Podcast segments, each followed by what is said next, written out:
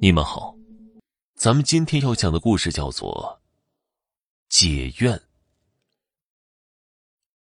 老郭下楼招手拦了辆出租车，低头看了眼手表，对司机说道：“师傅，去半岛咖啡店。”司机回头看了他一眼，说道：“好嘞。”车子开动之后，司机师傅打开了话匣子：“先生啊。”本来呢，我是不想拉您的，但您上车说是去半岛咖啡店，我才带您的。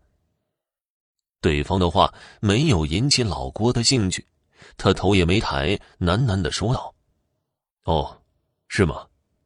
是啊，因为我在那儿约了人了，我也要去那儿。哦，约了什么人呢？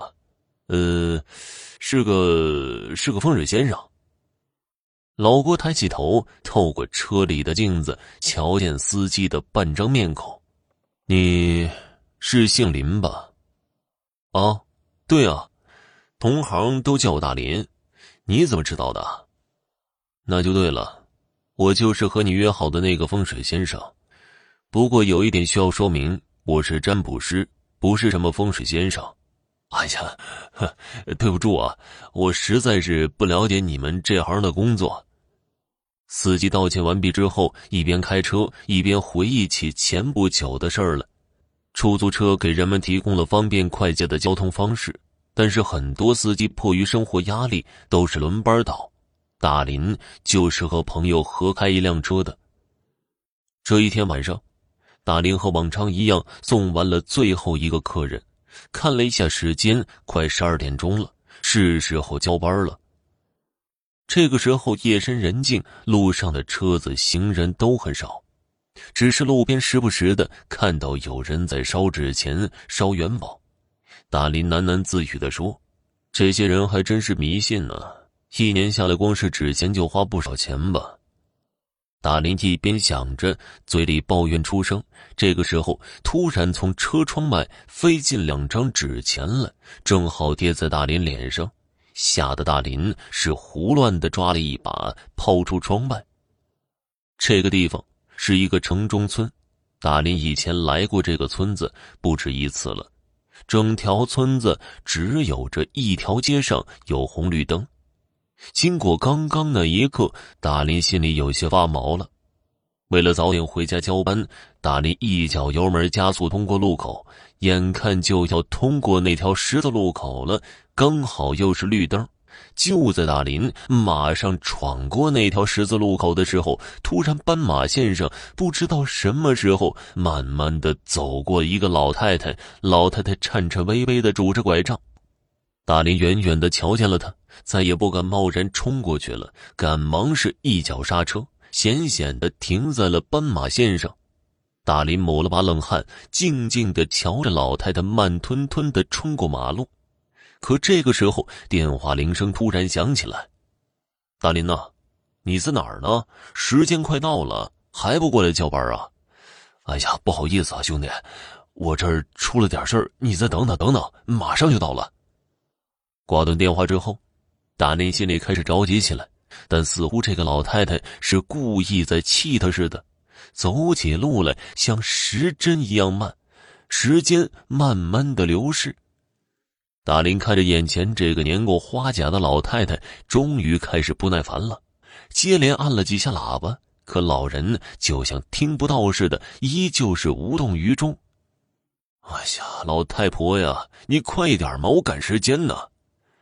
年轻人，别着急，我年纪大了。得慢慢的走。老太太转过脸来看着大林，喉咙里发出沙哑的像黑乌鸦一般的声音来。当大林瞧见老太太转过的那张脸的时候，他心头一震，背上渗出一层的冷汗。那张脸只有一半的五官，看着那张残缺不全、有半张已经溃烂的面孔，大林整个人傻在那里，再也动弹不得了。这个时候，从路边走过一个小姑娘，跑到老太太身边，搀扶着老人，慢慢的走过马路。小姑娘，我已经等了很久了。你是第一个来扶我的好心人。原来，这世界上还真是有好心的呀！我这老婆子也认命了。好了，谢谢你了。对于小姑娘的善举，老人十分感激。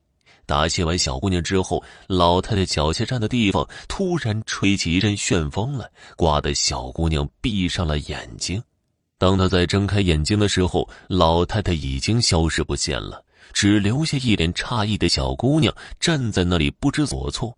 刚才的一切都被大林瞧在眼睛里，看着老太太突然消失，大林的心里是一阵阵的发毛。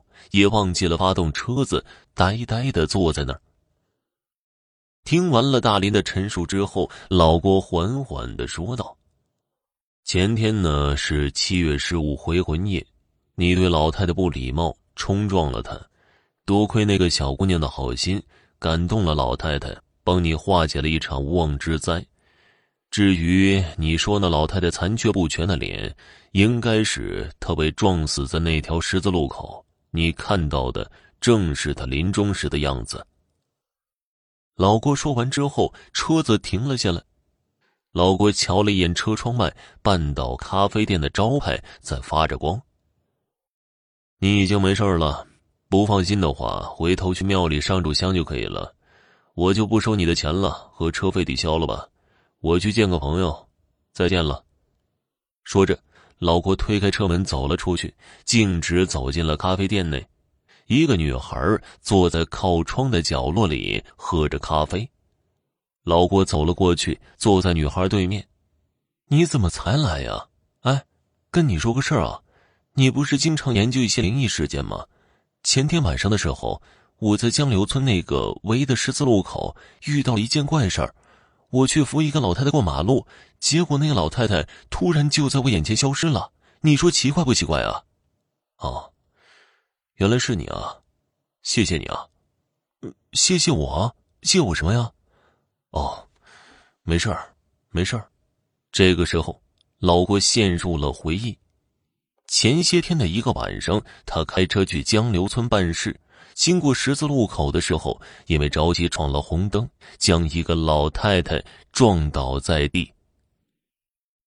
听众朋友，本集播讲完毕，感谢您的收听。